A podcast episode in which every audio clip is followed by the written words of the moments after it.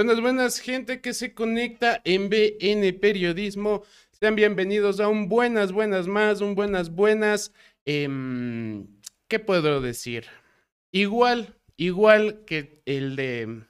Igual que todo este mes, igual que todo este mes, lleno de violencia, lleno de pronunciamientos extraños del gobierno, que no quieren dejar hablar a los ministros, dicen por ahí. Pero bueno, eso ya lo vamos a comentar más adelante. Yo saludo a la gente que ya está en el chat aquí conversando con nosotros y están conversando entre ellos. Un saludo para Camila, para Galo Enrique Rivera, para Rey Troll, para Emilia Renata Vinuesa para Nicolás Guerrero Almeida, para Nicolás Lazo, para Cronopio Cronopio, para David David Sim, para Cris Andrade, para Sebas Bacu, para José Antonio Lescano, para Georgius García, para Santiago Hidalgo, para eh, y creo que son todos por el momento. Eh, recordar que ayer hubo, lluvia de miembros, entonces por eso hay tanta gente que es miembro el día de hoy. Un saludo para Karina Pinos, para Jesus Raza, que nos dice buenas, buenas, buenas, buenas para toda la gente, para toda la gente que se está conectando,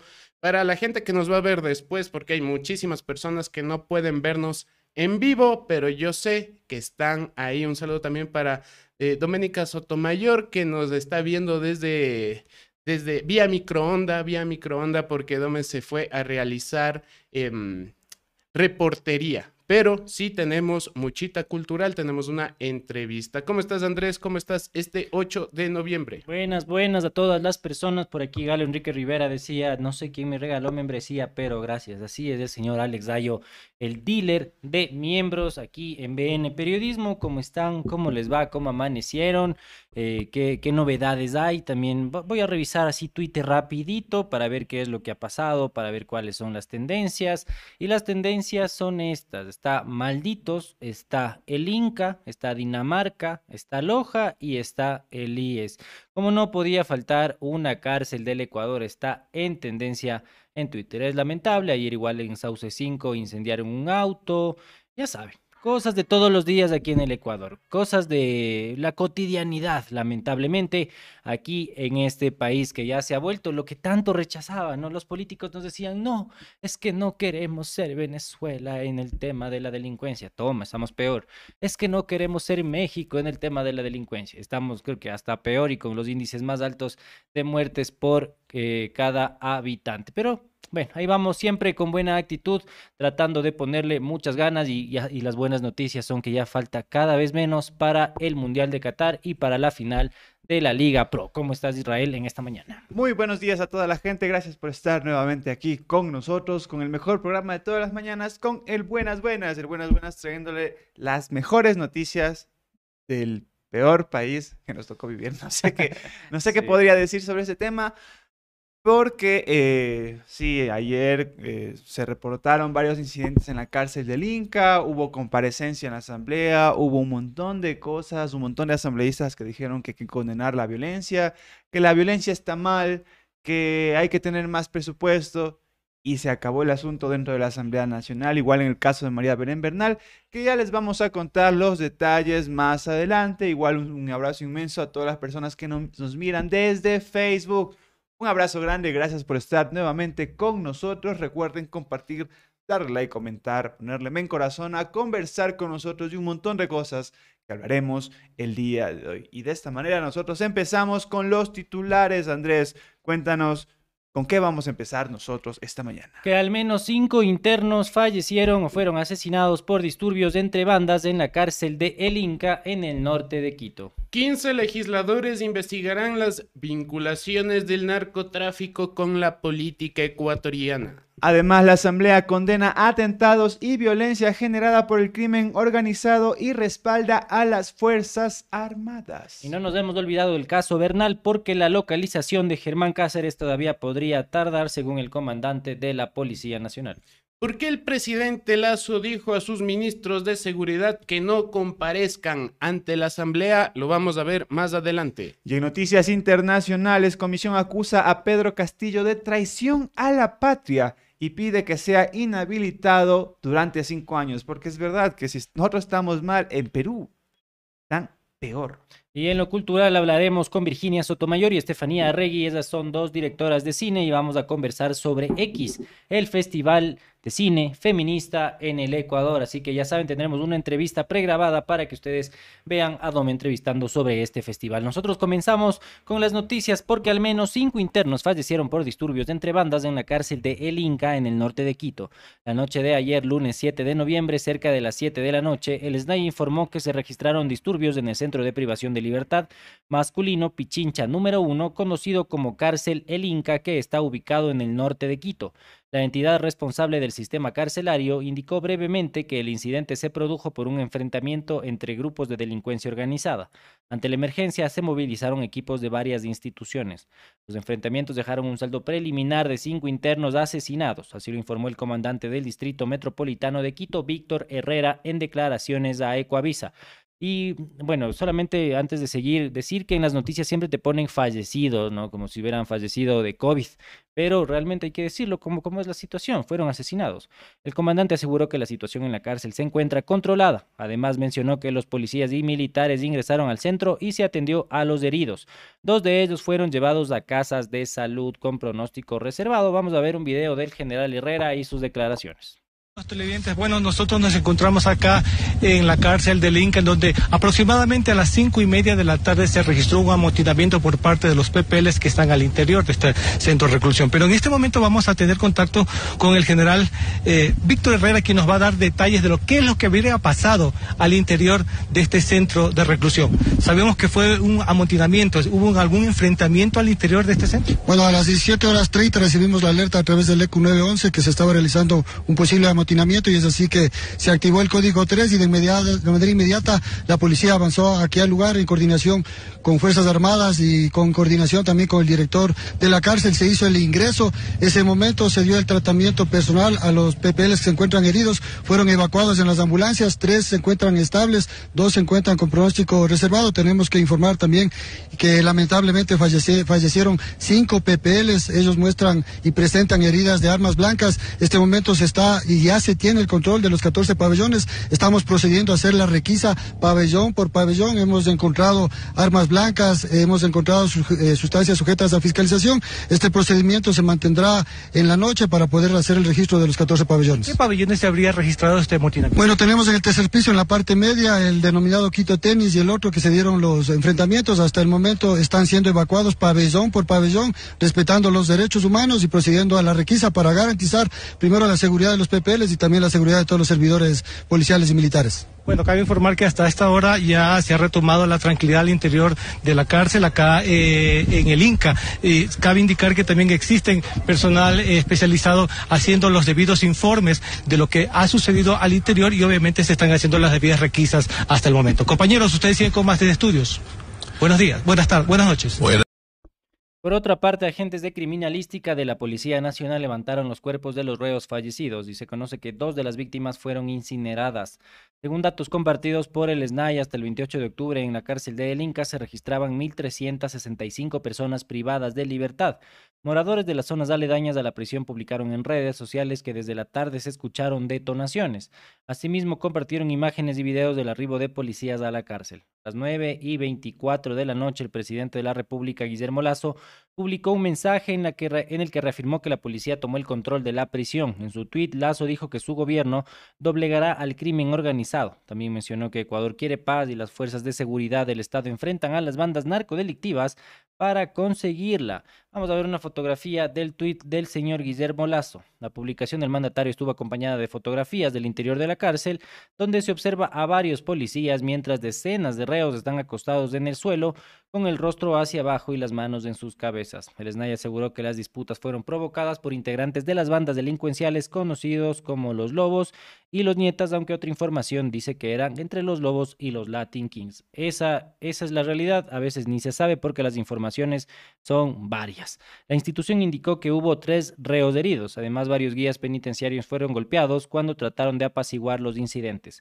Las riñas en el Inca ocurrieron horas después de una reyerta armada en la penitenciaría del litoral en Guayaquil que se concentró en los pabellones 6, 7 y 10. Más temprano, el ministro del Interior, Juan Zapata, dijo en una entrevista en Ecuavisa que cerca de 2.500 reos han sido movilizados como parte del proceso de reorganización en las cárceles. El funcionario anunció que los traslados van a continuar y el SNAI no dijo absolutamente nada de lo que pasó ayer en la tarde en la penitenciaría del litoral, porque se supone, como siempre dicen, que ya tienen controlado, pero sigue pasando y eso quiere decir que no tienen nada controlado. Porque cuando entraron los militares y los policías a la penitenciaría, no entraron a todos los pabellones de lo que se sabe. Entraron al pabellón 2, entraron al pabellón 8 y al pabellón 9. No sé si entraron a los demás, no sé si hicieron las mismas requisas, porque todas esas armas, según lo que se conoce, era de esos pabellones. Porque ayer en la tarde también se registraron detonaciones al interior de la penitenciaría. Entonces, ¿qué tan controlada está la penitenciaría eh, según el gobierno? O sea, controlar la penitenciaría es controlar un pabellón, deberían ser más sinceros y decir, bueno, tenemos controlado el pabellón 2, el pabellón 8 y el, y el 9. Eso es lo que tenemos controlado. Pero de ahí, ayer se escucharon disparos, el SNAI no dijo absolutamente nada, no hay cifras de heridos, no hay cifras de muertos, no hay cifras de absolutamente nada. Sí, Andrés, y recordar que ayer se escaparon dos reos Mm, del cierto. rodeo en Manabí, de la cárcel de, de Manabí. Y el SNAI no dio mayor información, solo que se escaparon, se escaparon, se escaparon. Y recordar que el señor Zapata el día de ayer también atacó a los organismos de derechos humanos. Otra vez que Diciendo lo mismo que ha estado diciendo Guillermo Lazo, lo mismo que ha estado diciendo el, em, el señor, eh, ¿cómo es? Comandante, el del bigote. Ah, es Zárate. El, el Zárate, exactamente lo mismo, exactamente lo mismo de que los, los derechos humanos están defendiendo a los delincuentes, que por qué, exactamente lo mismo de que por qué no visitaron a la Policía Nacional. Ya eh, más adelante les hablo de eso en un editorial, pero hay que tomarlo en cuenta, o sea, eh, seguimos viendo violencia, violencia en las cárceles, se siguen escapando de las cárceles, que es más preocupante porque no están brindando ni siquiera seguridad a las personas que viven alrededor. Claro. Y eh, me contaban que no es que se escuchaba un disparito ayer en el Inca. En realidad se escuchaba como que fuera una guerra, balacera, eh, por poco y, y balas de ametrallador. Entonces, no sabemos si las requisas solo son en el momento de la explosión o en serio van a hacerlas, porque parece que no, parece que solo es cuando, cuando ya hay, hay fallecidos, ahí sí las requisas. Según información del SNAI, el día de ayer hubo detonaciones y una, digamos, una de pugna en la penitenciaría litoral entre el pabellón 7 y el pabellón 10. Y como decías Andrés, recordemos que en el pabellón 7 nones no se hizo ningún tipo de requisa, solo se trabajó con el pabellón 2, el pabellón 8 y el pabellón 9, pero justo en los que no requisan existen enfrentamientos. Y eso está pasando dentro de la penitenciaría litoral y se refleja también en lo que sucedió ayer en la cárcel de El Inca, donde, ah, como recordemos, hay cinco PPLs asesinados en medio de esta violencia criminal y esta crisis carcelaria que vive el país. Y a propósito de esta crisis carcelaria y de todo este tema y las vinculaciones con el narcotráfico, vamos a la Asamblea Nacional, porque en teoría la Asamblea algo tiene que estar haciendo por todo lo que está pasando en el país, no solamente irse de vacaciones, y eso es lo que en teoría harán 15 legisladores, porque van a investigar las vinculaciones del narcotráfico con la política en el país. 15 asambleístas constituyeron una comisión externa a las 15 comisiones permanentes ya existentes. Esto con el objetivo de investigar las operaciones de narcotráfico y sus vínculos con las estructuras de corrupción en el sector público, con los políticos y algunos legisladores del actual ciclo legislativo. En paralelo, el Pleno de la Asamblea abrió el debate sobre la situación de inseguridad que vive el Ecuador, donde la mayoría de intervenciones estuvieron cargadas de críticas al gobierno y reclamos por la reducción presupuestaria para el 2023 al, al área de seguridad. Este grupo por lo pronto se denominará Comisión de Investigación y estará integrada por legisladores que pertenecen a Pachacutic y la bancada de Acuerdo Nacional y a un sector de independientes. No hay asambleístas del bloque correísta, ni del Partido Social Cristiano, ni de Izquierda Democrática. Los legisladores Fernando Villavicencio y Ricardo Vanegas lideran este grupo que asegura que no necesita el aval del Pleno de la Asamblea para constituirse en una comisión para investigar estas operaciones de narcotráfico. Este sector de asambleístas se reunirá con la Embajada de Estados Unidos en Ecuador para que proporcione información sobre los narcogenerales de los oficiales de las Fuerzas Armadas y de los legisladores a quienes se le retiraron la visa. Villavicencio dijo que esta investigación va a escanear los financiamientos de las campañas presidenciales de los últimos 15 años y se retrotraerá para incorporar los informes sobre el caso Angostura, sobre el financiamiento del narcotráfico para campañas electorales, los informes sobre Wikileaks sobre corrupción, los aportes a la campaña y además van a revisar aquellos informes sobre los atentados al radar de Montecristi que vaya usted a saber qué ocurrió con aquel aparato. El gobierno nacional con bombos y platillos inauguró ese radar de Montecristi a los 15 días fue dañado, fue, no sé, puesto alguna, un explosivo, una falla de seguridad. y hasta ahora ni no, ni noticias de ese radar de Montecristi. Pero vamos a ver en este momento un video con las declaraciones del señor Fernando Villavicencio. legisladores de este Parlamento puede ser más. No necesitamos el aval del Pleno. No necesitamos desgastarnos tres horas con una moción y exhortos en el Pleno para constituirnos en una comisión especial que investigue las operaciones del narcotráfico, sus vínculos con estructuras delictivas de corrupción en el sector público y los vínculos del narcotráfico con los políticos y con algunos legisladores. Eso lo vamos a hacer. Vamos a reunirnos con la Embajada Americana para que nos den toda la información de los narcogenerales, de los oficiales de las Fuerzas Armadas a quienes se han ha retirado las visas, de los legisladores a quienes les están quitando las visas, porque Estados Unidos no retira una visa por su bonita cara o por su fea cara. Esta comisión nace de hecho y no nos va a parar nadie. Y ahora en el tema Capaya, obviamente... Por otra parte, a la Fiscalía General del Estado se solicitó información acerca de los casos de narcotráfico y delincuencia organizada, su estado de trámite y las sentencias donde también aspira a hacer un inventario sobre la lista de jueces y fiscales que protegen al narcotráfico en el país. Gisela Molina de Pachacuti comentó que el propósito es descubrir quiénes están detrás de la narcopolítica y que esto no se quede solo en palabras. En ese sentido, la comisión buscará dar una respuesta al tema de inseguridad, pues los ecuatorianos viven amenazados por ciertos grupos delictivos y otros en el ámbito político quieren pescar a río revuelto. Los 15 legisladores que conforman esta comisión y que aspiran a entregar al país un informe de investigación en los próximos dos meses son, y no sé si me ayudas Andrés, está Fernando Villavicencio, ¿quién sigue? Ricardo Vanegas. Después Sofía Sánchez. Rafael Lucero de Pachacutic. Y después Gisela Molina. Consuelo Vega de Pachacutic. También Pedro Velasco del BAN.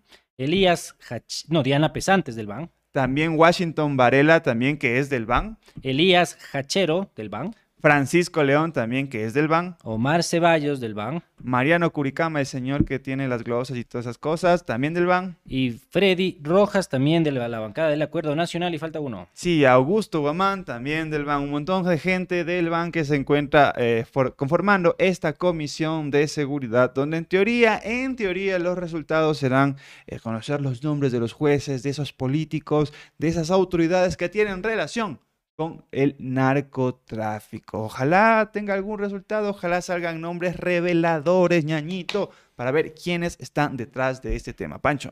Sí, yo quería agradecerle a Evelyn Gabriela Gutiérrez que nos dona dos dólares y nos dice, Zárate en campaña de la consulta con las masacres. Lo que nos dice Evelyn Gabriela Gutiérrez, muchísimas gracias por tus dos dólares.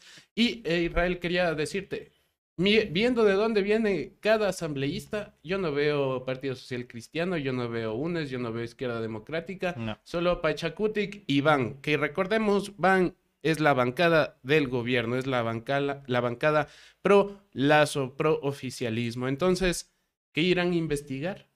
¿Qué irán a investigar? Ya existe un sesgo solo viendo el, de dónde proviene cada asambleísta. Y Las además- las comunitarias. Y además también chequeando el tema de los años, porque solo se va a investigar los últimos 15 años como si el narcotráfico eh, inició o la relación de la narcopolítica Ah, inició que en el 2007 prácticamente. Entonces, creo que también existe un sesgo detrás, pero vamos a ver cuáles son los resultados que traerá esta comisión. Y recordemos que es liderada por el señor Fernando Villavicencio y el señor Ricardo Vanegas. Y vamos a ver si se investiga desde, claro, desde el correísmo, el morenismo, el asismo, pero que sea más que un show, eso es lo que espero. O sea, porque si no, todo esto se convierte en un show mediático donde, claro, solo pides ayuda a Estados Unidos, pero ¿qué pasa con otras entidades? Como si Estados Unidos tuviera la última palabra en este tema por, por las cosas de la visa y sus declaraciones de Michael Fitzpatrick, pero no sé, o sea, ojalá no se quede solamente en ya tenemos los nombres y próximamente los daré y se acabó eso en los medios de comunicación. Es eso, es justo decir, yo tengo los nombres, yo tengo la información, yo tengo tal, yo tengo cual, pero al final no sucede absolutamente nada, no, no dicen nada concreto, estas son las investigaciones. Siempre se quedan en el aire y uno así súper crédulo dice, sí, es que ya van a investigar a los narcopolíticos y no sabemos ni a qué narcopolíticos van a investigar porque nunca dicen nada. Y créanme que yo, alerta spoiler, no van a decir nada sobre ningún político o eso es lo que al menos creo yo. Y vamos a seguir con las noticias porque la Asamblea Nacional condena los atentados y violencia generada por el crimen organizado y respalda las fuerzas de seguridad. La Asamblea Nacional, tras siete horas de debates, aprobó ayer lunes 7 de noviembre una resolución que condena los atentados y la violencia perpetrada por el crimen organizado, se solidariza con el pueblo ecuatoriano, respalda a las fuerzas de seguridad y convoca a poner en marcha acciones estatales integrales. Fueron 53 las intervenciones de los legisladores de todas las bancadas que expresaron sus observaciones a la política aplicada por el gobierno frente al problema de inseguridad. En su mayoría, los asambleístas reclamaron la falta de presupuestos para la Policía Nacional. También se refirieron a la situación de las cárceles, la presencia del narcotráfico en el país y su vinculación con la política. Todos los legisladores llamaron a la unidad para hacer frente a la inseguridad y enfrentar al narcotráfico. La sesión se instaló a las diez y media de la mañana y el debate se cerró a las seis y once para dar paso a la lectura del texto de la resolución que presentó el presidente de la Comisión de Soberanía, de Soberanía y Seguridad Integral, Ramiro Narváez de la Izquierda Democrática. El documento, to- el documento tomó como referencia que el país está sufriendo una ola de violencia extrema generada por el narcotráfico, la delincuencia organizada y la delincuencia común, especialmente en las provincias del Guayas, Los Ríos, Manabí, Esmeralda, Santo Domingo de los Áchilas y Sucumbíos. Según reportes de la Policía Nacional, entre el 21 de enero y el 10 de agosto del 2021 se reportaron 1.156 homicidios intencionales en el Ecuador, mientras que en el mismo periodo del 2022 la cifra aumentó y escuchen a 2.509 asesinatos, por lo que se prevé que al finalizar el presente año la cifra superaría los 3.000 asesinatos por sicariato, sin contar que a más de este delito se ejecutan otros como extorsión, terrorismo, tráfico de sustancias estupefacientes, robos, asaltos, tentativas de asesinato y más infracciones penales. En su resolución, la Asamblea Nacional respaldó las acciones ejecutadas por el gobierno para retomar el control de las cárceles, aunque cuestionó la desidia, la falta de estrategia, de inversión, de acciones concretas y eficaces para enfrentar la crítica situación de inseguridad que enfrenta el país.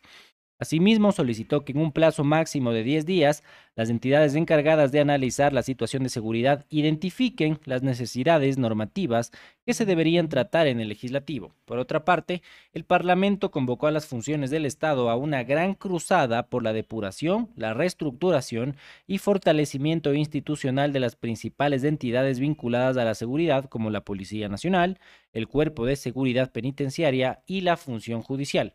Además, exhortó al gobierno para que requiera de Naciones Unidas y la Organización de Estados Americanos una asistencia técnica especializada que contribuya a la solución de los problemas de inseguridad que afronta el país. Y a propósito de esto, ayer Juan Carlos Dolguín dio el examen, eh, ¿cómo, era? Examen. No recuerdo específicamente, pero era un examen internacional que presentó ante la ONU, donde dijo que en muchos aspectos eh, fue un gran día para el Ecuador, porque los evalu- evaluadores aplaudieron todas las políticas y ojo lo que dijo. todas las políticas que se han implantado desde el 2017 en el gobierno para la mejora de los derechos humanos, incluso de las personas en situación carcelaria. O sea, se han mejorado los derechos humanos desde el 2017, al parecer, según el señor Juan Carlos Holguín, o eso es lo que le vendió a la ONU en su examen especial. Periódico Universal. Examen periódico universal, exacto. Eh, que ayer rindió el Ecuador, digamos que como representante, señor Juan Carlos Holguín, en un montón de temas, en el derecho a la salud, el derecho a la educación, los derechos humanos, etcétera, etcétera. Todo abarcado ahí y lo que se dijo es que fue un gran día para el Ecuador y que más o menos deberíamos aplaudir y que los críticos del gobierno no deberíamos estar esperando que organizaciones internacionales nos digan que lo que sucede en el Ecuador está mal. Pero bueno, antes de seguir hablando de eso, vamos a ver un video sobre lo que les comentaba de la resolución en la Asamblea Nacional.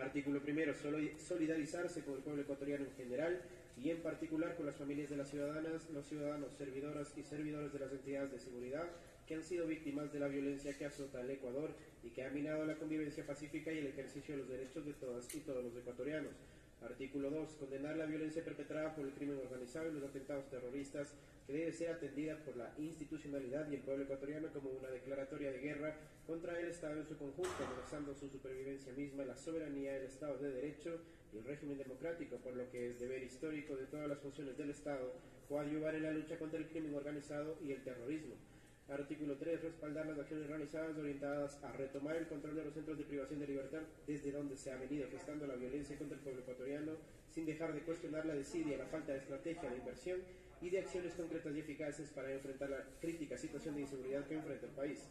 Artículo 4. Ratificar a las, entidades, a las entidades de seguridad como la Policía Nacional, las Fuerzas Armadas y el Cuerpo de Seguridad y Vigilancia Penitenciaria el apoyo de la primera función del Estado para que conforme los principios del uso legítimo de la fuerza cumplan con su deber legal de salvaguarda. Bueno, ahí teníamos también la resolución que daban en la Asamblea Nacional a propósito de todo este tema de la inseguridad. Yo quería decir algo antes de seguir con el video de Juan Carlos Dolguín un poco regresando al tema del Inca así rapidito, no sé si recuerdan las declaraciones del señor Zárate donde dijo, esta es gente mala, la gente que está en las cárceles no se le debería defender por los derechos humanos, que ni sé qué, que ni sé cuánto.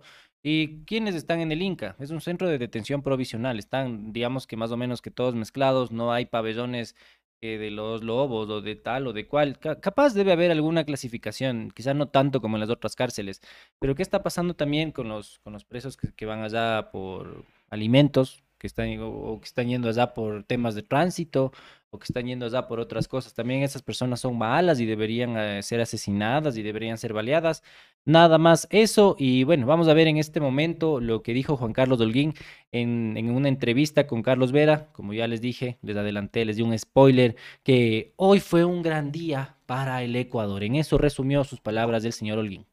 Fue un gran día para el Ecuador, Carlos. Eh, de hecho, yo veía algunos críticos con nuestro gobierno eh, que mencionaban eh, con, mucho pesimismo que, no hubo grandes críticas al Ecuador.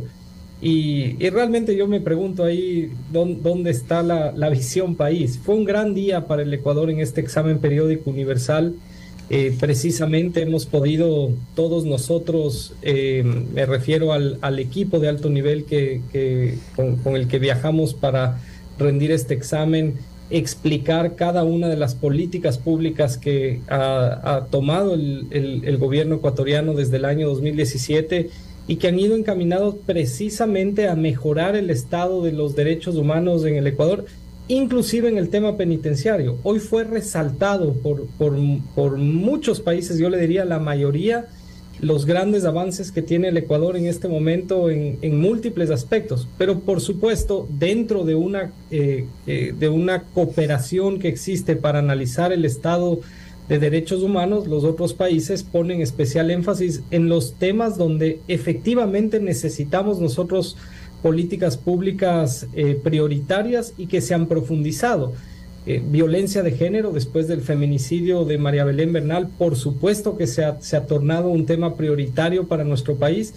Y mire usted que de ello se ha desprendido una medida que ha, que ha sido aplaudida, que es, es, es la conversión de la Secretaría de Derechos Humanos en, el primer ministerio de la mujer y Derechos Humanos. ¿Dónde está entonces mi error de lectura o de apreciación? Si yo he dicho que han mostrado preocupación y han hecho observaciones, lo cual contrasta con el, todo el beneplácito que usted me cuenta que han demostrado sobre esos temas? Porque los, los tienen que, que criticar y ponerlo como recomendaciones precisamente por el... Allí teníamos al señor Juan Carlos Holguín hablando del Ecuador que no existe, del Ecuador idílico, del Ecuador que vive en su cabeza, de ese Ecuador que de los números positivos en, su, en sus palabras, recordando que solo ayer hubo una masacre carcelaria aquí en el Inca y también hubo disparos entre el pabellón 7 y el pabellón 10 en la penitenciaría del litoral. No sabemos eh, qué país, porque eso faltó preguntarle al señor Carlos Vera, ¿qué país dijo, brother, ustedes lo están haciendo muy bien? Ecuador arrasa con el puntaje de un país próspero y, y ameno, sobre todo con los derechos humanos y ameno con las políticas públicas. Pancho, tenías algo que comentarnos. Ah, ya, sí, sí, justamente sobre, sobre el tema de seguridad, ya que Andrés estaba conversando sobre lo que se dijo dentro de la Asamblea Nacional, que después de un montón de exhortos y exhortos y exhortos, solo se dijo la violencia es mala, se acabó. Eh, hubo una declaración del asambleísta Mireya Pazmiño, donde a propósito de este tema, la proforma presupuestaria para el 2023, la proforma que va a llegar o que la Asamblea tiene que debatir y que tiene que aprobar y, que están en algunas comisiones y están dentro del Parlamento, habla de varios ítems y en uno de esos ítems está el tema de la seguridad. Adivinen a quién redujeron presupuesto para el siguiente año. Y después se abanderan de que necesitan, eh, que, son los primeros en combatir la inseguridad en el país este gobierno. Y no lo digo yo, sino la asambleísta Mireya Pazmiño, que eh, forma parte, si no estoy mal, de la Comisión de Estructura del Estado, pero vamos a ver sus declaraciones. Ecuatorianos, qué increíble. Estamos justo hoy en el Pleno de la Asamblea Nacional tratando sobre la seguridad de un país. Y vemos que en la proforma presupuestaria para el año 2023, en el sectorial Asuntos Internos que se refiere a la seguridad, tenemos para la Policía Nacional menos 6 millones de dólares y para toda la seguridad, menos 35 millones de dólares. Esto es los verdaderos propósitos del gobierno nacional, no velar por la seguridad de los ecuatorianos, no velar para que no hayan más muertes ni crímenes en las calles, es para reducir el Estado. Y aquí lo dice en la proforma presupuestaria 2023, no lo digo yo. ¿Ya ahí nomás está?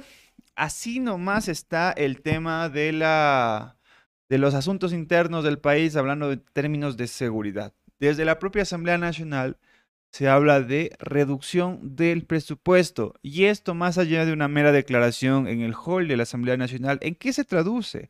Se traducen UPCs dañadas, se traduce en patrulleros que no andan, se traduce en, la otra vez eh, también se ve videos donde hay patrulleros, un man con la chapa del patrullero no podía, no podía levantar porque estaba dañada, o patrulleros sin gasolina, un montón de cosas. Entonces, así nomás. Por, una por un lado dice el gobierno, sí, estamos invirtiendo todo eso, pero por el otro lado, en la proforma presupuestaria para el 2023 se reduce el presupuesto para estos temas. Y eso es una, una contradicción, pero bueno, es lo que dice el gobierno, son los comunicados que realiza el gobierno nacional. Y eso es lo que hemos visto las imágenes de policías empujando patrulleros, policías ahí poniendo sacos afuera de las UPC como para tener un poco de seguridad. Esa es la realidad, eso es también lo que refleja no solamente la Policía Nacional, sino a las demás instituciones.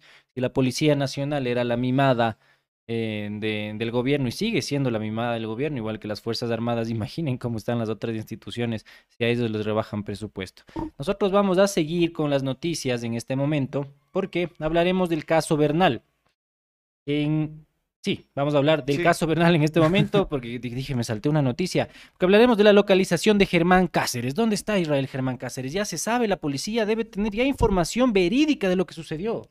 claro, sucedió? porque el comandante general de la Policía Nacional, Fausto Salinas, comunicó que existen unidades desplegadas en varios países en búsqueda de Germán Cáceres, prófugo de la justicia por su implicación como el principal sospechoso en el caso de femicidio de su esposa María Belén Bernal. La actualización del caso se dio en una entrevista con el portal de noticias Notimundo, en la que Salinas fue cuestionado sobre los resultados de la investigación en torno a la captura del exteniente, cuya salida del país ha sido ya comprobada por registros de actividades en Colombia. Salinas manifestó que la policía ha apelado a los convenios internacionales, a Meripol, Interpol y a varios países en los que tiene relación con la policía. Sin embargo, adelantó que estos casos no siempre se resuelven tan rápido. Asimismo, destacó las alertas que se han instalado no solo en América Latina, sino en Europa, concluyendo con que Germán Cáceres tendrá que caer tarde o temprano. Vamos a ver un video con las declaraciones de Salinas. Él, está fuera del país, tenemos eh, movilizado eh, eh, unidades que están en, varios países buscando, recordemos que la, que, la competencia de, la policía es nacional, sin embargo, a pesar de todo, nosotros hemos apelado a los convenios internacionales, a, los, a, las Ameripol, Interpol, a, varios países de, donde tenemos relaciones con las policías y, están buscando. Estos casos no siempre se resuelven tan rápido, pero las alertas que tenemos a nivel no solamente de América, sino de Europa están vigentes y, él tendrá que caer tarde o temprano. Al ser cuestionado por los resultados obtenidos por la Policía Nacional en el marco del estado de excepción, Salinas comunicó que por medio de las acciones operativas ejecutadas dentro de los centros penitenciarios, se logró ingresar y desalojar cuatro pabellones, en total siendo uno de ellos reubicados. Estos son el 2, 5, 6 y 7. Según el jefe de la Policía Nacional, durante el estado de excepción que rigen Guayas, Esmeraldas y Santo Domingo de los Sáchilas, se han realizado 4.230 operativos, se han detenido a 196 personas y se han incautado 70 armas de fuego, 125 armas blancas y 2.895 municiones. Asimismo, Salinas señaló que se continuarán con las operaciones enfocadas en el arreglo de las instalaciones de privación de libertad y se brindará apoyo al SNAI para reducir el hacinamiento. Con lo que respecta a los avances de las acciones de inteligencia dirigidos a identificar a los culpables de los ataques violentos, Salinas sostuvo que aquello está todavía en un proceso de investigación y también reconoció que existe un problema estructural en el sistema carcelario que se evidencia en una infraestructura caduca para el nivel de violencia generado por grupos criminales fortalecidos. Vamos a ver nuevamente un video con las declaraciones del señor Salinas. Bueno, sí, tenemos un problema, un problema estructural en el sistema carcelario acumulado por muchos años, por muchos años, una infraestructura que ya está caduca para el nivel de violencia que se tiene ahora con grupos eh, criminales que se, han fortalecido. Eh, tenemos también, eh, y que precisamente por eso estamos neutralizando, tenemos también algunos implementos tecnológicos que ya en el plan se van a ir solventando algunos de esos, de esos aspectos críticos que ahora son tan necesarios, pero ese es un trabajo que lo está haciendo el SNAI y esperemos que pronto ya se tomen algunas, algunas acciones, como por ejemplo el incremento ya de guías penitenciarios. Tenemos un primer grupo de 1.500 y posteriormente se va a hacer un reclutamiento adicional de, de 1.000 guías penitenciarios eh, más. Eso sin duda ayudará al, al control. Y según datos de la propia Policía Nacional, durante el estado de excepción que se decretó el 1 de noviembre, se han contabilizado 688 agresiones contra servidores policiales, 192 tentativas de asesinato contra policías y 762 policías heridos. Eso es lo que eh, se comunicó desde la Policía Nacional con los datos de este estado de excepción que presentó el gobierno nacional. ¿Ustedes qué opinan también sobre todo este tema? ¿Ustedes creen que ha funcionado el estado de excepción? ¿Y ustedes creen que a la larga eh, la Policía Nacional encontrará al señor Germán Cáceres? ¿O creen que esto ya es un caso perdido y se les fue de las manos? Pancho.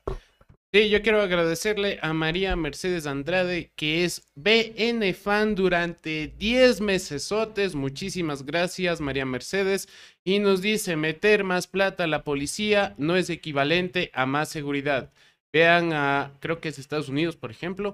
Lo preocupante es la reducción del presupuesto a la inversión social. Es lo que nos dice María Mercedes Andrade. Muchísimas gracias por ser BNFan. E Israel, yo creo sinceramente que a Cáceres no lo quieren encontrar. Porque eh, darle a la largas, como dice el señor Fausto Salinas, que tiene respuesta para todo, ¿no? Eh, ya no es culpa de él, sino es culpa de la Policía Internacional, prácticamente. Ah, no, o sea, no es culpa de los que no hicieron bien la investigación de informes en Bogotá eh, y que se fueron esos 12 policías que se fueron a hacer ese informe de chiste y de primer semestre, sino es culpa del Interpol. O sea, es que hay que llegar a un nivel ya de descaro brutal. Primero las culpas de todo a los defensores de los derechos humanos, de todo. O sea, ahora capaz es culpa de que no asome Cáceres que de los de, de los defensores de los derechos humanos, entonces hay que denunciarles a ellos, no sé, pues de, quién- de quién más será la culpa de que no le encuentren a Cáceres. Y sí, yo coincido con lo que dice Pancho, a mi parecer al señor Cáceres no le quieren encontrar y no le van a encontrar por todo lo que ha pasado y por todo lo que ha demostrado la Policía Nacional más que nada. O sea, podemos apostar y decir si la encuentran o no a Cáceres hasta finales de este año. No, no, Yo no creo que... no lo sé, no lo sé, Rick, no creo que le, encuentre. Pero en todo caso, quiero tomar las palabras de María Mercedes Andrade, que es miembro por 10 meses, porque dijo que lo preocupante es la reducción del presupuesto a la inversión social y tiene toda la razón. En Ecuador sucede y vamos a ver una fotografía lamentable. Una fotografía lamentable que publicó la periodista Diana Monroy el día de ayer, donde, no sé si Pancho ya estamos viendo la fotografía, un tuit donde los trabajadores del hospital del IES de Seibo- Ceibos deben hacer colectas para comprar esparadrapos y resmas de papel. ¿Por qué? Porque en el hospital no hay. Y ahora los directores están investigando, escuche bien, los directivos están investigando a los trabajadores que denunciaron este tema. Los directivos del hospital del IES de los Ceibos investigan a los trabajadores que denuncian la falta de implementos dentro de- del sistema de salud, dentro del IES, tanto esparadrapos, esparadrapos. O sea, un esparadrapo y resmas de papel, que son cosas que tú dices, qué cotidiano que es encontrar un, un esparadrapo en un centro de salud, pero al parecer ni eso hay. Qué pena con todo lo que está pasando en el hospital, en el hospital de los Ceibos, y no es la primera vez, porque hace menos de un mes en el mismo hospital hubo una pelea entre servidores de limpieza y los guardias del hospital. ¿Por qué se preguntarán? Porque hubo, eh, los servidores de limpieza denunciaban falta de pago. Así nomás con este tema, y no sé si Pancho, vamos con el video. Bueno, sí, pero tenemos un problema, un problema estructural sistema carcelario acumulado por muchos años. por muchos sobre el tema del video, pero en todo caso, se- bueno, cosas que pasan acá, pero en todo caso, eso es lo que está pasando en el hospital de Ceibos, un hospital que también ha sido señalado por casos de corrupción y hoy por falta de implementos y falta de pago. Vamos con ese video.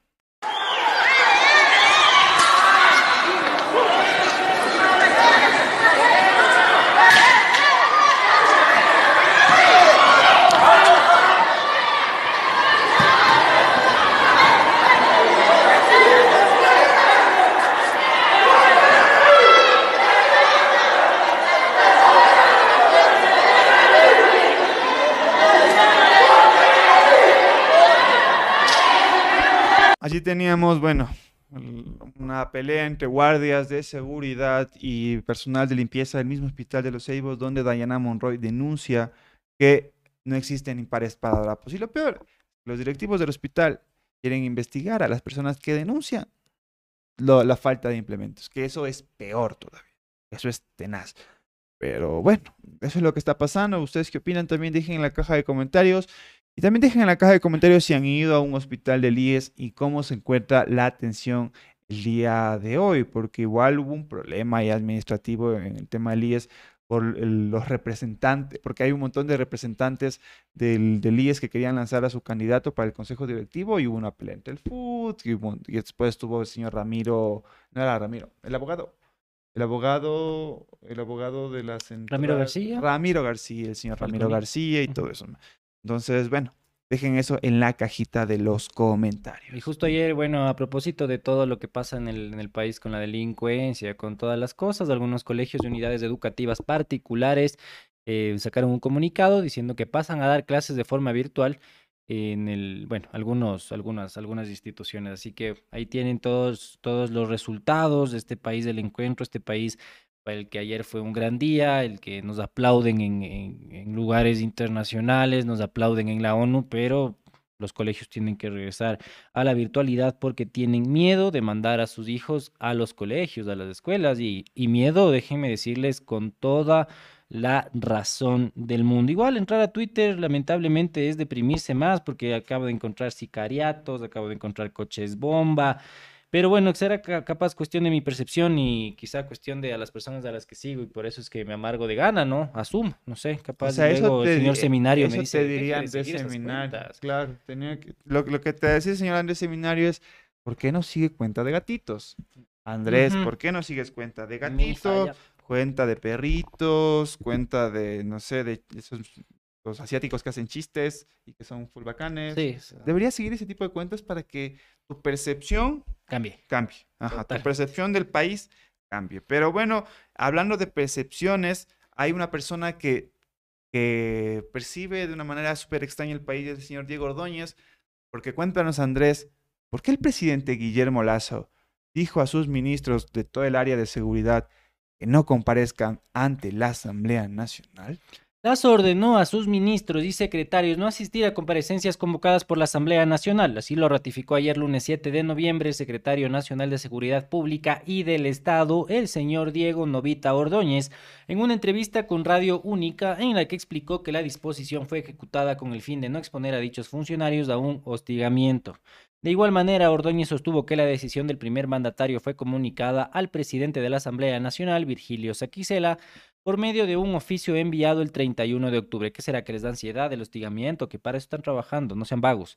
Según las declaraciones de Ordóñez, esto se evidenciaría en hechos como los reiterados llamados de la Asamblea a comparecer dirigidos al ministro del Interior, Juan Zapata, los cuales llegan a 26 a pesar de que fue posesionado hace aproximadamente un mes y medio. Asimismo, el titular de la Secretaría de Seguridad Pública y del Estado manifestó que las bancadas legislativas pretenden exponer a funcionarios a ser hostigados en lugar de sentarse a discutir las decisiones por tomar, cuestionando la intención de la Asamblea de diseñar políticas públicas que son responsabilidad de la presidencia.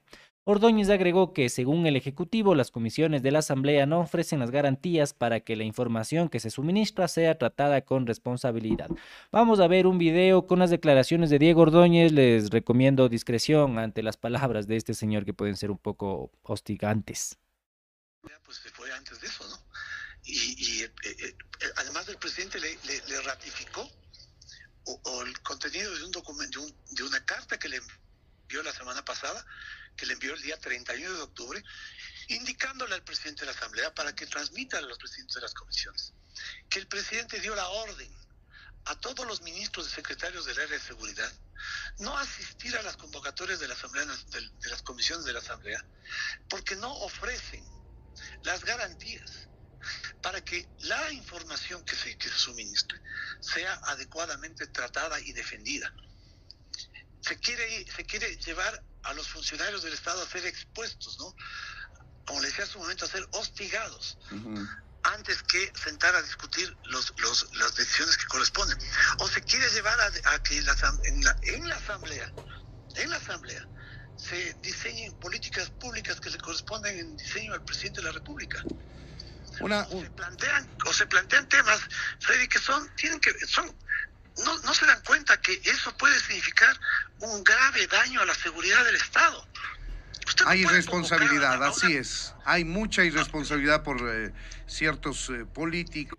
La decisión del presidente Lazo habría sido ratificada el pasado 3 de noviembre en la sesión del Consejo de Seguridad Pública, COSEPE, la cual contó con la presencia de Saquicela en el marco de un estado de excepción en Guayas, Esmeraldas y Santo Domingo de los Áchilas. El decreto de estado de excepción se debe a una ola de hechos violentos relacionados con el anuncio de una serie de traslados en la penitenciaría del litoral, medida que ha sido rechazada por grupos narcodelictivos. ¿Ustedes qué piensan de este funcionario, el señor Diego Ordóñez? A mí me parece que es más o menos el equivalente a Juan Sebastián Roldán en el, en el equipo de, de, Lenín Moreno, ¿no? Una persona que dices es bastante despreciable, todas las cosas que, que, menciona realmente están atropelladas, no tienen mucho sentido, dice que van a ser hostigados los funcionarios, o sea, bueno, que, a ver, decir también que ha, ha sido llamado 26 veces Juan Zapata, es entendible de que no vaya todas, pero que vaya, pues, algunas, no sé, digo, al menos. Ya sabemos que Guillermo Lazo no va a ningún lado absolutamente, solamente le gusta estar tomándose fotos ahí en los, en los consejos de seguridad pública, más o menos como, como Top Gun, ahí como Tom Cruise, para que la gente crea que está haciendo algo, pero de ahí no, no, no se ve mayor presencia, digamos, que, que no sea esa. ¿Ustedes creen que los ministros de, de seguridad deberían acudir a la asamblea? Para mí la respuesta es obvia y claro que deberían acudir a la asamblea para dar explicaciones de lo que está pasando y también para afrontar al, eh, al público, a la ciudadanía, a la ciudadanía, perdón, estoy un poquito trabado, de lo que sucede alrededor de temas de seguridad. Qué bestia, cómo les hostigamos a los pobres ministros que por decisión propia decidieron ser ministros, pobrecitos, o sea, me da, una, me da una pena, una pena de estos manes, o sea, porque el señor Diego Ordóñez vela por ellos, vela por, no sé, la salud mental quizá de ellos, que está muy bien, hay que rescatar la salud mental, pero creo que van más allá de, es- de estas cosas, ¿no? El hecho de que tú eres un admi- tú eres parte de un, aparataje estatal donde existen contrapesos. Tú eres parte del Ejecutivo, pero tu contrapeso es el Legislativo y el Legislativo tiene que eh, ser el veedor, tiene que legislar, tiene que fiscalizar. Y lo que está haciendo prácticamente el señor Diego, Diego Ordóñez es no permitiéndole, diciendo, diciendo no vayan porque eh, les hostigan, porque quizá los datos que van a presentar lo van a manejar de una manera extraña, de una manera política.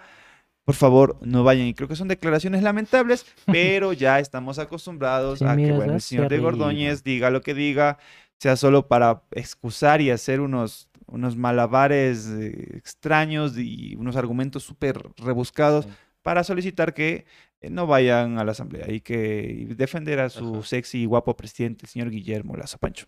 Sí, en realidad, eh, bueno, para que se entienda, lo que quiere la Asamblea es llevar ministros para preguntarles cosas, para que expongan eh, la postura del gobierno, para que justifiquen algunos hechos que ha realizado eh, la presidencia, por ejemplo, y que les nieguen o les impidan ir a los ministros a hacer esto, quiere decir que ni siquiera para una exposición no están listos ni para exponer, ni para decir hicimos esto por tal cosa o no hicimos esto por tal cosa.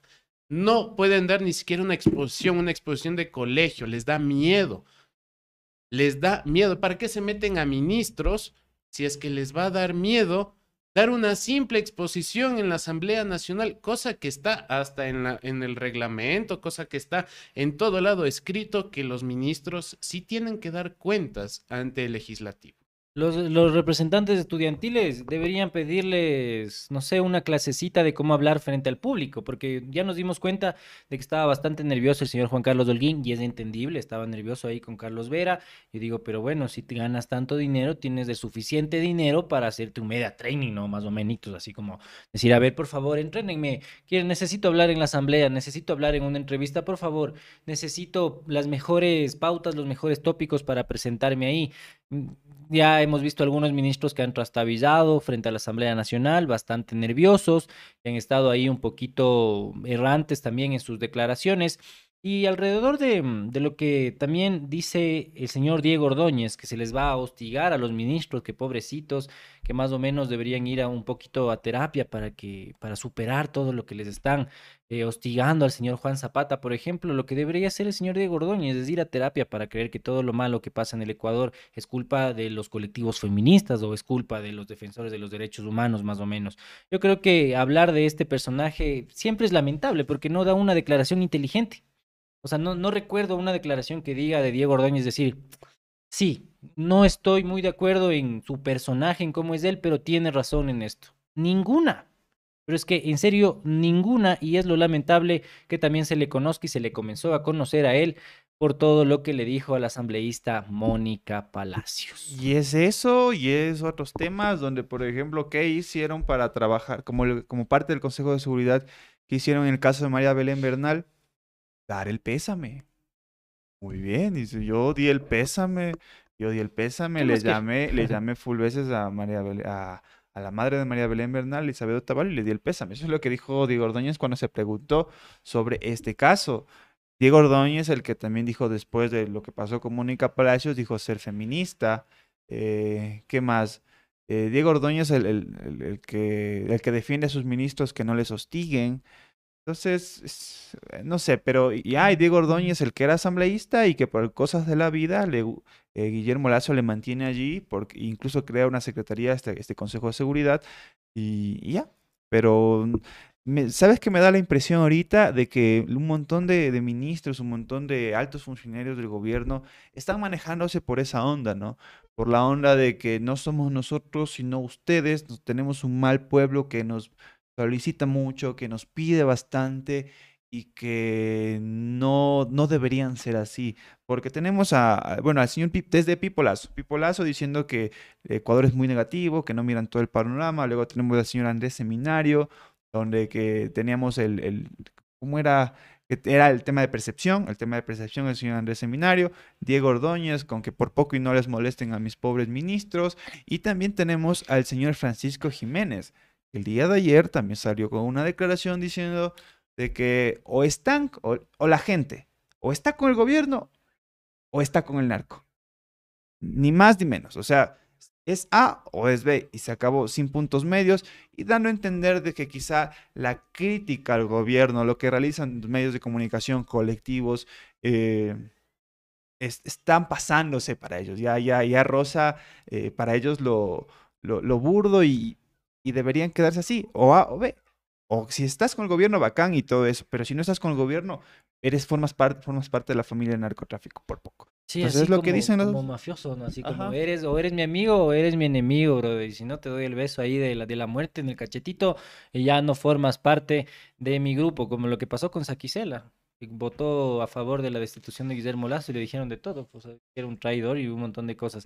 Pero bueno, así vamos cerrando las noticias nacionales y vamos a conversar sobre las noticias internacionales en este momento, porque ¿qué pasó con Pedro Castillo? Porque una comisión acusó al presidente de Perú de traición a la patria y pide que sea inhabilitado durante cinco años. Un informe del legislativo pidió ayer lunes 7 de noviembre que el presidente Pedro Castillo sea inhabilitado durante cinco años y acusado por la presunta comisión, eh, el cometimiento de un delito de traición a la patria por haber declarado que su país podría facilitar una salida al mar para Bolivia. El congresista Diego Bazán del partido opositor Avanza País remarcó que las manifestaciones de Castillo son susceptibles de reproche y recordó que según el artículo 118 de su constitución, el presidente tiene por función dirigir la política exterior así como celebrar tratados internacionales, por lo que consideró que sus declaraciones afectan a la soberanía nacional. Además, mencionó que Castillo ha señalado a nivel nacional e internacional que es un derecho del país de Bolivia el acceso al mar y que consultará a la ciudadanía sobre esta posible medida que, según sostuvo, pone en grave riesgo la integridad de la nación. Bazán añadió que con su acusación no se busca sancionar en ningún momento el delito de opinión, sino determinar en sí su condición de tal y que Castillo ha transgredido la Carta Magna. La Subcomisión de Acusaciones Constitucionales evalúa el informe final elaborado por el congresista Wilson Soto y sustentado por Bazán, que propone inhabilitar al mandatario por supuestamente haber incurrido en infracción de cuatro artículos de la Constitución. Recordemos que, bueno, traición a la patria por las declaraciones del señor Castillo y vamos a ver lo que dijo el presidente en CNN. Eso, pero usted es de la idea de que Bolivia debe tener acceso al mar. Es que no es, no es de mí, es, No, sí, es- pues es el usted lo clamor de me los pueblos, mi estimado el Fernando. foro, Es- presidente. es- usted me está trayendo necesidades de mi pueblo. Yo le estoy respondiendo. usted sabe o, que- es- o la pregunta que me hace es solamente de Fernando Rincón. Y bueno, allí teníamos eh, las declaraciones, una pequeña declaración del señor Pedro Castillo, no podemos colocar todo por temas de copyright, pero el señor Castillo está en el ojo de la polémica, si no es por una declaración, por lo que está haciendo el Congreso Nacional o por lo que le acusa la propia Fiscalía. Si no estoy mal, tiene cinco procesos que eh, está luchando el señor Castillo y no sabemos si él se mantendrá o no se mantendrá en el poder. Recordemos que Perú uno de los países que ha vivido una crisis política brutal por poco y cuatro presidentes en cinco años. Y es complicado todo lo que está pasando y creo que incluso más complicado acá, porque allá incluso hay crisis política, acá hay crisis de seguridad, pero en todo caso el gobierno se mantiene o intenta mantenerse con algún tema, pero allá la situación es complicada para el señor Castillo, el señor del sombrerito y el señor lápiz. Ustedes dejen en la caja de comentarios qué opinan sobre este tema y nosotros así cerramos las noticias internacionales y vamos con el segmento más esperado de todos para que tú lo presentes, Andrés. Pongan un emoji de Dome colocando aquí en el chat emoji. Digo, Dome vuelve y ponen el, el emoji de Dome. Dome regresa y vamos con la entrevista, pero antes también dejen su hermoso like. Sí, porque vamos a escuchar una entrevista con Virginia Sotomayor y Estefanía Arregui, que son directoras de cine, y vamos a hablar eh, a propósito del día que hoy, que es la inauguración del Festival X, el, sí, hoy es la inauguración, un festival de cine feminista en el Ecuador, así que Dome de los Estudios, adelante con la entrevista. El día de hoy nos acompañan Estefanía Regui y Virginia Sotomayor, directoras de X Festival de Cine Feminista de Ecuador, el primer Festival de Cine Feminista de Ecuador.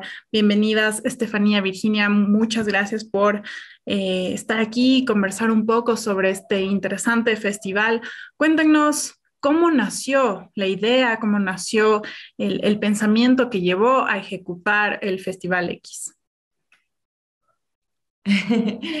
Hola, muchas gracias por recibirnos.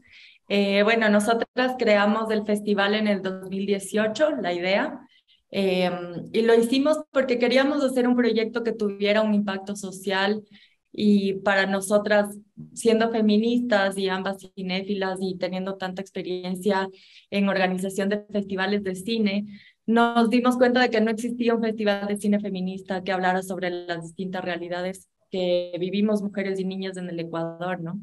Y entonces ahí se nos ocurrió crear este festival. La primera edición la hicimos en el 2019 de forma presencial en Quito y en Guayaquil. Y ya en el 2020 eh, llegó la pandemia, entonces nos pasamos así, o sea, sentíamos que no podíamos parar a pesar de que todo había cambiado tanto y había tanta incertidumbre y entonces nos pasamos a una versión totalmente virtual y así ha ido mutando hasta esta edición que volvemos eh, de manera presencial a las salas. Ya lo hicimos un poco el año pasado, pero este año estamos totalmente en salas de Quito, también con funciones presenciales en Cuenca y mantenemos la versión virtual para todo el Ecuador. ¿Y ustedes cuáles cuál dirían o cuáles serían los objetivos detrás del, del, festival? ¿Qué es lo que quieren retratar o que la sociedad, los espectadores puedan captar a través de este encuentro? Sí, hola, ¿qué tal? Gracias por, por recibirnos. Eh, bueno, el objetivo del festival es como generar conciencia. Eh, sobre las distintas realidades que vivimos las mujeres y las niñas en el Ecuador y en el mundo. Entonces, y eso como para eh, cuestionar los, los estereotipos de género, las relaciones de poder, eh, las desigualdades que existen y, y con el objetivo final de lograr tener una sociedad más justa e inclusiva para las mujeres y para las niñas. Entonces, de ahí también se desprenden algunas cosas que, queremos lograr, por ejemplo, que en el Ecuador se produzca más cine eh, feminista con enfoque de género. Quisiéramos, no sé, en los próximos 10 años recibir solo películas ecuatorianas con enfoque de género, eso sería increíble, que, que los y las estudiantes de cine como al momento de, escribir sus guiones y hacer sus películas ya se cuestionen estos temas que, por lo general hoy en día no se cuestionan. Eso. y, y, algo que, bueno, yo pensaba es que últimamente, en los últimos años, hay muchas personas que asocian a la palabra feminismo con algo negativo, eh, desde, bueno, cosas muy, muy graves hasta quizás como que le uñen al concepto en sí. Y has mencionado algo, Estefanía, el enfoque de género, que creo que sería muy interesante si lo pudiéramos eh, explicar y también qué, qué decirles a estas personas que ven al feminismo como algo malo versus algo positivo.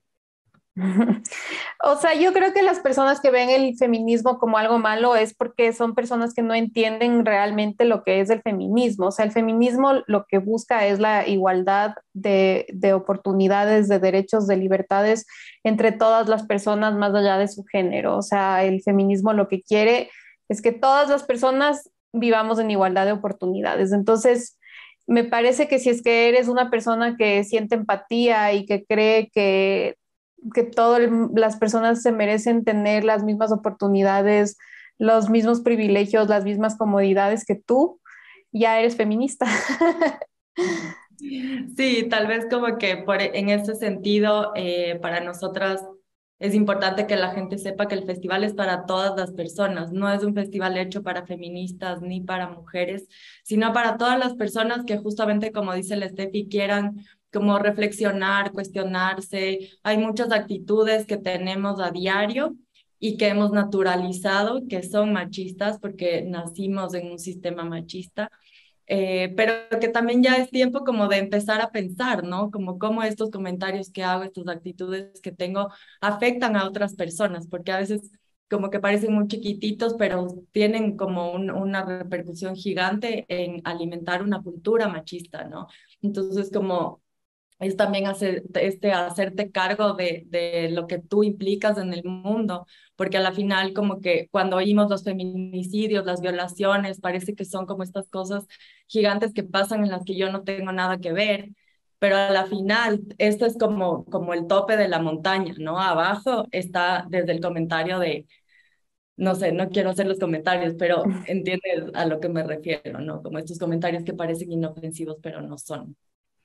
Claro, y realmente yo creo que ese debería ser el, el, ente quizás por el cual nosotros podríamos acercarnos más eh, a la palabra, al concepto. Obviamente hay, hay, muchísimo que se ha dicho y discutido desde la academia y, y demás sobre, sobre este tema, pero quizás en, en, pocas palabras lo podríamos ver así para, para no dinamizarlo, polarizarlo quizás eh, de una manera más negativa como se suele hacer en los últimos años más que nada que se ha visto. Eh, algo que yo em, me preguntaba también al revisar em, las cintas escogidas para el festival es cómo se llegó a ellas, ¿no? Hablamos, hablaban un poco sobre en unos años les gustaría quizás que, que fuera más o que, que haya una selección quizás un poco más, em, no sé si grande o que esté más presente el cine feminista en Ecuador. Entonces, ¿nos puedes comentar un poco acerca de ese proceso de cómo fueron escogidas las películas para el festival? Sí, bueno, la selección de las películas en el festival se hace por dos vías principales. La primera es la convocatoria que nosotras lanzamos todos los años, una convocatoria abierta para que directoras, productoras, agencias de ventas, eh, distribuidoras, lo que sea, postulen sus películas al festival. Entonces, esa convocatoria por lo general está abierta casi dos meses y eh, nos permite recibir películas de, toda, de todas partes del mundo. Entonces, eh, por un lado, Anaís Córdoba Páez, que es la, la, la programadora del festival, eh, Virginia y yo, que somos las directoras, vemos esas películas y pasan por un proceso de selección. Y de ahí, por otro lado, también lo que hacemos es buscar películas eh, con festivales a los que, que, se parecen al nuestro, con los que ya tenemos relación, o, con catálogos de agentes de ventas, de distribuidoras con las que ya hemos trabajado antes. Hacemos como un panorama, un paneo general de lo que está pasando como en el, en, el mundo de los festivales y de la distribución de cine de los últimos dos años y eh, nos contactamos directamente con las personas dueñas de los derechos de esas películas. Entonces, el festival se alimenta por esas dos vías, terminamos con una programación bastante diversa por eso. Y además de esta programación que han logrado recopilar por estas dos vías, eh, además de esto se va a tener foros temáticos a lo largo del, del festival. Eh, ¿Nos pueden comentar acerca de mm, qué dinámicas van a tener estos encuentros, sobre qué se busca reflexionar, quiénes van a estar ahí? Sí, bueno, los foros para nosotros son un espacio súper importantes porque son como estas conversaciones con personas y organizaciones que trabajan eh, todo el tiempo por los derechos de las mujeres y las niñas y que entonces están como más, mucho más enteradas, digamos, específicamente sobre la temática que trata el foro. Y entonces es un espacio en el que después de ver la peli hablamos del tema de la película eh, asentándolo a la realidad ecuatoriana, ¿no? Porque hay películas que son internacionales. Eh, y es, es un espacio en el que la gente puede hacer preguntas, puede opinar. Entonces, para nosotras, como te digo, es muy importante porque es justo como uno de los objetivos del festival, que puedas ir y aprender y sentirte que estás en un espacio seguro en el que puedes hacer preguntas eh, y eso, seguir aprendiendo, ¿no? Ajá, este año vamos a tener eh, cuatro foros presenciales eh, durante el festival eh, que van a ser en la sala Alfredo Pareja de la Casa de la Cultura. El, primer foro es sobre mujeres indígenas organizadas, el segundo foro es sobre decisiones acompañadas, sobre maternidad, aborto, etcétera. El otro foro, el tercero, es sobre sistemas de protección y derecho a la vida, y ahí como se va a hablar como de estos sistemas como las casas de acogida, como refugios, etcétera. Eh, y el cuarto foro presencial es sobre uniones forzadas en niñas, o sea, sobre matrimonio infantil, básicamente, y sobre estas tradiciones misóginas que hay en el Ecuador. Y aparte de eso, vamos a tener un foro eh, en Cuenca, em, en la primera función de Cuenca vamos a contar con un foro y también vamos a tener un foro virtual eh, durante la segunda semana del festival. Ese es online y disponible para todo el Ecuador. Y como otras actividades, también estaba leyendo que apostaron por un taller de stop motion y una clase magistral de cine con impacto. ¿Estas actividades tendrán un costo aparte de las entradas del festival? No, el taller de stop motion autobiográfico es gratuito, eh, ya están cerradas las inscripciones también. Es un taller que hacemos con, dirigido a mujeres en situación de movilidad. Esta es la cuarta edición que haríamos del el taller y la idea es que en, en la actividad las participantes les damos como estas herramientas para aprender a hacer cine de animación y a través de esto contar sus historias, ¿no? Entonces, como te cuento, ya, ya hemos hecho tres programas de cortometrajes y bueno, y ahora se viene el cuarto que se eh, proyectaría en la próxima edición del festival. Eh, algo también interesante es, eh, creo yo, que ustedes recogen la importancia de la virtualidad, ¿no? El saber que no todos vamos a estar en Quito o en Cuenca, donde van a ser las funciones presenciales de, las cintas del festival. Em, aparte de eso, bueno, ¿Por qué decidieron hacer las presentaciones presenciales en Quito y Cuenca y virtuales también para mm, dárselos al resto del país, digamos? Porque muchos festivales en realidad se quedan en una ciudad, máximo dos, tres más. Sí, bueno, para nosotras la virtualidad eh, del festival es como esta, este, esto que nos queda positivo de la pandemia, ¿no? haber transformado el festival de presencial a virtual por la pandemia nos hizo caer en cuenta que hay muchas oportunidades que se presentan gracias a la virtualidad. Entonces, eh, este año lo que hicimos fue aliarnos con 14 14, sí, 14 centros culturales, eh, eh, centros comunitarios, cineclubes, etcétera, eh, que van a presentar las películas que están disponibles en la plataforma virtual, pero las van a presentar ellos de manera presencial en sus sedes. Entonces, eso nos permite llegar a un público mucho más amplio que está disperso en todo el Ecuador, además de realidades súper distintas a las que nosotras vivimos en Quito. Em, y son cosas que jamás lo hubiésemos logrado solas, o sea, llevar el festival a distintas ciudades implica costos eh, logísticos y operativos muy grandes. Y esta es una oportunidad súper chévere de aliarnos con personas que ya tienen como infraestructura armada, público armado, o sea, convocatoria, comunidad armada alrededor de estas sedes y ofrecer la programación de X virtual en estos lugares. Entonces estamos súper felices porque vamos a llegar a un montón de lugares del Ecuador a los que nunca jamás hubiésemos podido lograr llegar solas. Y, mm, y nada, y aparte de eso, aparte de las, de la sede satélite, también el festival está disponible a través de la plataforma. O sea, si tú estás, no sé, en Ibarra, en tu casa y quieres ver una película en la plataforma, puedes hacerlo sin tener que desplazarte a ninguna sede. Y eso también nos da un chance de ser como mucho más... Eh, inclusivas también, ¿no? O sea, entendemos que no todo el mundo es capaz de, tiene la capacidad de desplazarse, ya sea por limitaciones de movilidad o por limitaciones económicas o porque, no sé, son madres que están metidas en su casa todo el día cuidando a sus guaguas y cosas así. Entonces, eh, sí, quisiéramos poder llegar a los hogares de las personas de esta forma y, y nos parece que es una súper oportunidad.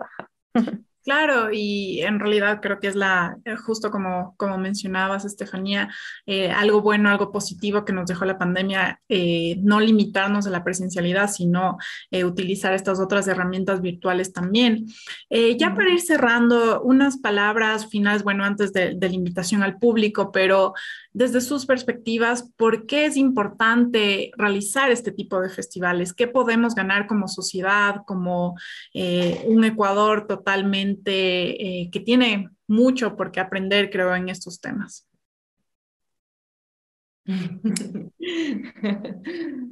Eh, ¿Por qué hacer este tipo de actividades? O sea, Creo que es volver un poco a lo que te decía hace un momento, como es hacernos responsables de lo que cada una de nosotras como persona implica en este mundo, como eh, a veces te sientes como súper impotente, ¿no? De como pasa tanto en el planeta y yo qué puedo hacer al respecto, y sí podemos hacer algo al respecto. Y nosotras estamos dando como esta ventana que a través del entretenimiento, o sea, literal vas desde una peli te diviertes. también hay momentos duros en las películas, pero en general tratamos siempre de que tengan un mensaje inspirador, de motivar. Eh, y te ves con otra gente, interactúas, te sientes acompañada también, incluso en los momentos como que te puede llegar una peli de una forma un poco tal vez como más emocional, dura, digamos. Em, y te sientes acompañada. Entonces es eso, como mezclar el entretenimiento con la reflexión, creo que es algo como, como una buena forma de seguir aprendiendo y creciendo. Tal vez otra cosa es que nosotras tenemos, la programación del festival está muy bien pensada, es una programación de súper calidad, tenemos unas películas increíbles que en serio más allá del feminismo, son películas que nunca más van a poder ver en otro contexto, o sea, son películas que lamentablemente no llegan a las salas de cine del país. Entonces, sí, es como, son cinco días de, contenido de súper calidad que además están acompañadas de foros interesantes y además tenemos estas actividades paralelas que son como, como muy, no sé, es, es una semana como de, de, mucho conocimiento y de ver cosas que en otro momento no puedes ver. Entonces sí, sí es chévere que vengan porque si no, no van a poder ver eso en otro lado. Y ahora sí, eh, extendamos una invitación al público, dónde pueden encontrar información sobre el festival, de qué días a qué días se van a realizar, cuáles son las sedes, sé que es un montón, pero si lo pueden resumir un poquito para que la gente que nos vea esté eh, al tanto de los detalles. Claro, el festival se va a hacer del 8 al 20 de noviembre. En Quito empezamos con la función inaugural al aire libre el 8 de noviembre en la Plaza Gabriela Mistral y después vamos a tener funciones del 9 al 13 en el 8 y medio y en la Cinemateca. Eh, las entradas son los, los costos de las entradas de cada sede, eh, que están entre 5 y 7 dólares la entrada general, pero además tenemos uno que se llama Pase X, que por 20 dólares te da acceso a todas las funciones, excepto la de clausura en Quito. Eh, después tenemos para la versión virtual, que es en todo el Ecuador, va a estar habilitada del 9 al 20 de noviembre, son 13 películas virtuales.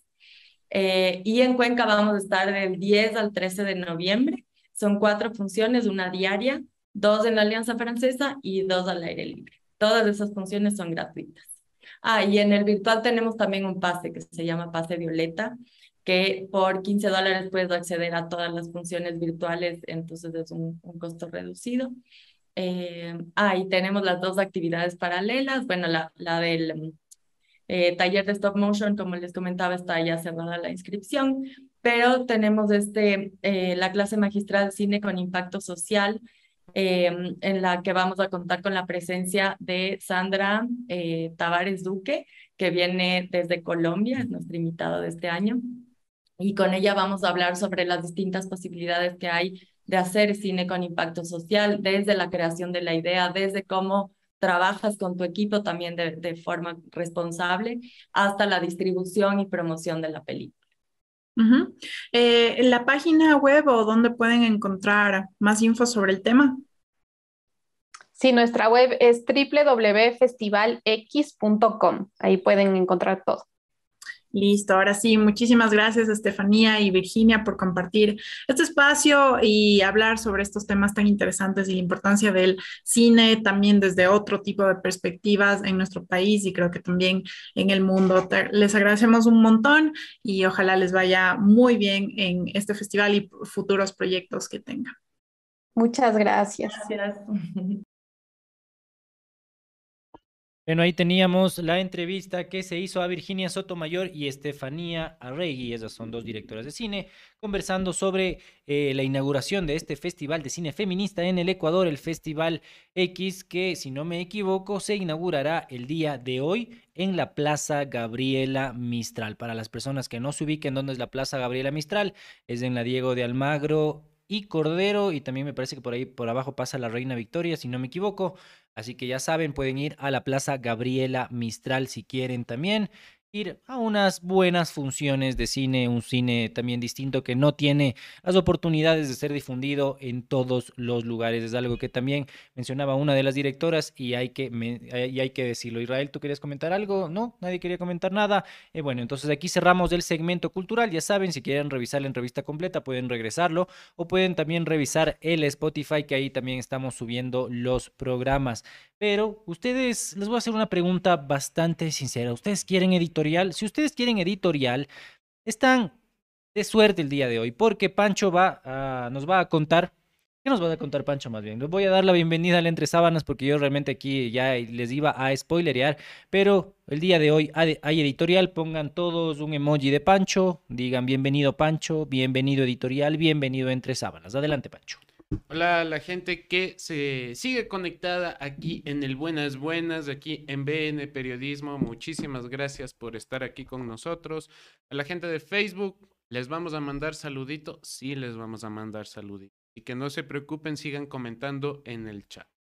El día de hoy, en el Entre Sábanas, les quiero hablar sobre mm, esta pelea. Esta pelea que realmente da mucha pena. Eh, realmente da mm, tristeza escuchar que funcionarios públicos hablen de esa forma. El gobierno versus los derechos humanos. Parece que volvió a estar de moda apuntar con el dedo a las organizaciones de derechos humanos como acólitos de los delincuentes. No sorprende que el dedo que apunta sea de un uniformado, de un autoritario o de un ignorante. ¿Qué gana el gobierno nacional atacando a los organismos que defienden los derechos humanos? Una gran pregunta. Pues ellos quieren ganar una guerra en la opinión pública. Los derechos humanos em, defienden delincuentes, dice el bigotón de la zona 8 y el presidente Guillermo Lazo. Como si nunca, nunca, nunca tuvieron que estar en algún panel, en alguna conferencia, en donde se les explique qué hacen los organismos de derechos humanos. Juan Zapata, el ministro del Interior y, es, y ex estrella de televisión, dijo que los derechos humanos están para los delincuentes. Zapata, todo insolente, dijo que parece que eh, estos derechos humanos no conocen la dirección del hospital de la policía porque no han ido a visitar a los policías heridos. Qué lamentable, dice Zapata. A veces se perdona la ignorancia, pero en un caso así no se puede, no se puede hacer hacerse de la vista gorda porque perdonar la ignorancia de un policía sobre los derechos humanos puede ser hasta peligroso. muy peligroso. Faltó a la materia, señor Zapata, no fue a clases, porque eso se supone que les dan en las escuelas de formación. Se supone, o no, o no prestó atención. Le cuento que los organismos que tanto ataca investigan y denuncian acciones, omisiones o falta de atención del Estado. Del Estado. Escuche bien, del Estado. Cualquier cosa que no involucre al Estado, pues no. ¿Me entiende o no entiende? Ya creo que es la tercera vez que se da esta explicación, pero parece que eh, desde comunicación no les han explicado a los ministros ni a los policías, ni siquiera al presidente. No son fundación de solidaridad. Ojo, no es que hay pobrecitos, vamos a visitarles, no es así. Como dije en videos anteriores, si solicita la presencia de derechos humanos en el hospital de la policía, tiende que está diciendo, que está afirmando que los uniformados, heridos y asesinados tendrían que ver con negligencia del Estado ecuatoriano, cosa que no sería nada irreal, porque como sabemos, no les han dado chalecos, no les han dado balas, no les han dado entrenamiento. Entonces eso se puede entender como negligencia del Estado ecuatoriano, cosa que sí puede investigar los derechos humanos. Mida sus palabras, señor ministro, porque le cuento que ayer el señor Holguín ante la ONU dijo que bestia, que Ecuador, una maravilla, una maravilla en la defensa de los derechos humanos, que nos felicitan internacionalmente. No le contó al mundo que el ministro del Interior, que era policía, y el presidente de la República atacan a estos organismos. Eso no dijo Juan Carlos Holguín, se lo olvidó, se lo olvidó. Entonces parece que tampoco hay una cabeza, no hay cabeza en el gobierno nacional que les diga qué discurso van a manejar. Nadie se libra de la crítica. Eh, se vale ser críticos con los organismos de derechos humanos, pero lo que no se vale es mentir y tratar de confundir a la gente y crear más enemigos imaginarios. Ahí teníamos el Entre Sábanos con Francisco Contreras, la editorial a propósito de todo lo que se ha hablado, de todo lo que se ha dicho, de todas las opiniones alrededor de este tema de la seguridad. Y nosotros, creo que así algo quiere decir Israel, no, nada, nada, nada, nada que agregar. Saludando a la gente de Saludando Facebook. a la gente de Facebook. Pero saludando no tengo cámara, pero en todo caso quiero mandar un saludo a todas las personas que se conectaron en Facebook, a Fred Vilela, a Ramiro Ramírez, a Patito Rivadeneira, Nelson Rivera, Jorge Lafebre, José Arellano, Ángelo López, Sebastián Andrade Solórzano Ruiz, nombrezazo, Sebastián Andrade Solórzano Ruiz. Un saludo grande a todas las personas que se conectan en Facebook. Recuerden compartir, darle like y comentar. Tus pero redes, sobre todo darle like. Y de una vez de- me dejo mis redes sociales. Pueden seguir en mis redes sociales como Isra-El Carrasco en Instagram. Israel no fue en Twitter. Igual ya saben, si quieren seguir a BN Periodismo, es arroba BN Periodismo en todas las redes sociales. A mí me siguen como arroba quema tu cabeza en Twitter y en Instagram como Andrés Burbano 6. Aquí un saludo para este chat que ha estado, pero venenoso, ya casi al último. Y ahí con, con respeto, nomás ahí insúltense. Gracias, saludos a todas las personas. A Camila, a Jorge Ortega, a Natalie Loza, a José Tinajero, a Cris Andrade. También, ¿quién más está por acá? Alex Dayo, a Georgius García, a Edgar Soto Mayor, a Antocianina. ¿Qué más? A Galo Enrique Rivera y a todas las personas y a todos los miembros que han estado acá. María Mercedes Andrade también ahí que nos aclaraba que, bueno, la- el Parque Gabriela Mistral es en la Vaquerizo Moreno, Luis Cordero y Diego de Almagro y que la Reina Victoria solamente pasa por una esquinita, pero bueno, pasa. En todo caso, por ahí. Así que ya saben, igual las invitaciones que les hicimos al, al Festival X, este Festival de Cine Feminista, vayan, eh, disfruten, eh, que va a ser el día de hoy. Algo más les quería decir, algo más, se me está olvidando. Ah, la mercadería, aquí está mercadería que ya se me cayó. Aquí tenemos la chompa de BN Periodismo, si ustedes quieren, pueden comunicarse al 0999860434, repito, 0999860434 y pueden tener estas maravillosas gorras también. Miren, esta gorra camionera viene con una malla acá para que les respire en la cabeza que tienen. También tenemos esta gorra plana para los que dicen, "Eh, yo soy más skate, yo soy más, no sé, eh, otro estilo. Y también las gorras polo para las personas que les guste un estilo un poquito más clásico. Pueden escribir directamente a este número y también para el pautaje de BN Periodismo pueden escribir al mismo número. Les repito, 0999860434. Pancho, tus redes y una despedida. Bueno, a mí me pueden seguir en redes sociales como arroba contratao en todas las redes. Eh, vayan a la red más activa que tengo es Twitter. Si tienen Twitter, pues vayan ahí, denme un saludito. Muchísimas gracias por vernos el día de hoy. Nosotros nos vemos mañana. Mañana hay notimemes también, entonces estén pendientes, activen la notificación de, eh, de YouTube. Todavía, todavía el 48% de la gente que nos ve no Ojo, está ojo. suscrito. No, no, no. Ojo, 48%, imagínense. Es, es- y y es, es raro, es como Entra que y no paga los de que se entrada. suscribieron ya no vienen y vienen los que no se quieren suscribir. Sí, porque Más esto o le- menos. no les cuesta Es nada. gratis, brother, es Sí, ahí- ahí gratis. están, ya están peleándose ahí del- de, ley. ¿Cuántos aquí serán? A ver, si eres miembro, ¿estás suscrito? Supongo que sí. ley. Sí, tienes que- O sea, a un montón de gente se hizo miembro a la fuerza, porque capaz nos estaban viendo, solamente buscaban y. Alex Dayo les hizo Ajá, miembros y, y les se- y le- y quedaron. Se quedaron ahí, así que gracias Alex Dayo, nuestro, nuestro mecenas, nuestro dealer aquí de suscripciones y de miembros también en BN Periodismo. Gracias, un saludo a todos, ya saben, arroba BN Periodismo. Mañana nos vemos a las 8 de la mañana. Andrés, ponchate. no le vieron Andrés. Perdón. Ahí está. Ahora sí, nos vemos el día de mañana. Sorry. Chao, chao, gente. Adiós. Chao.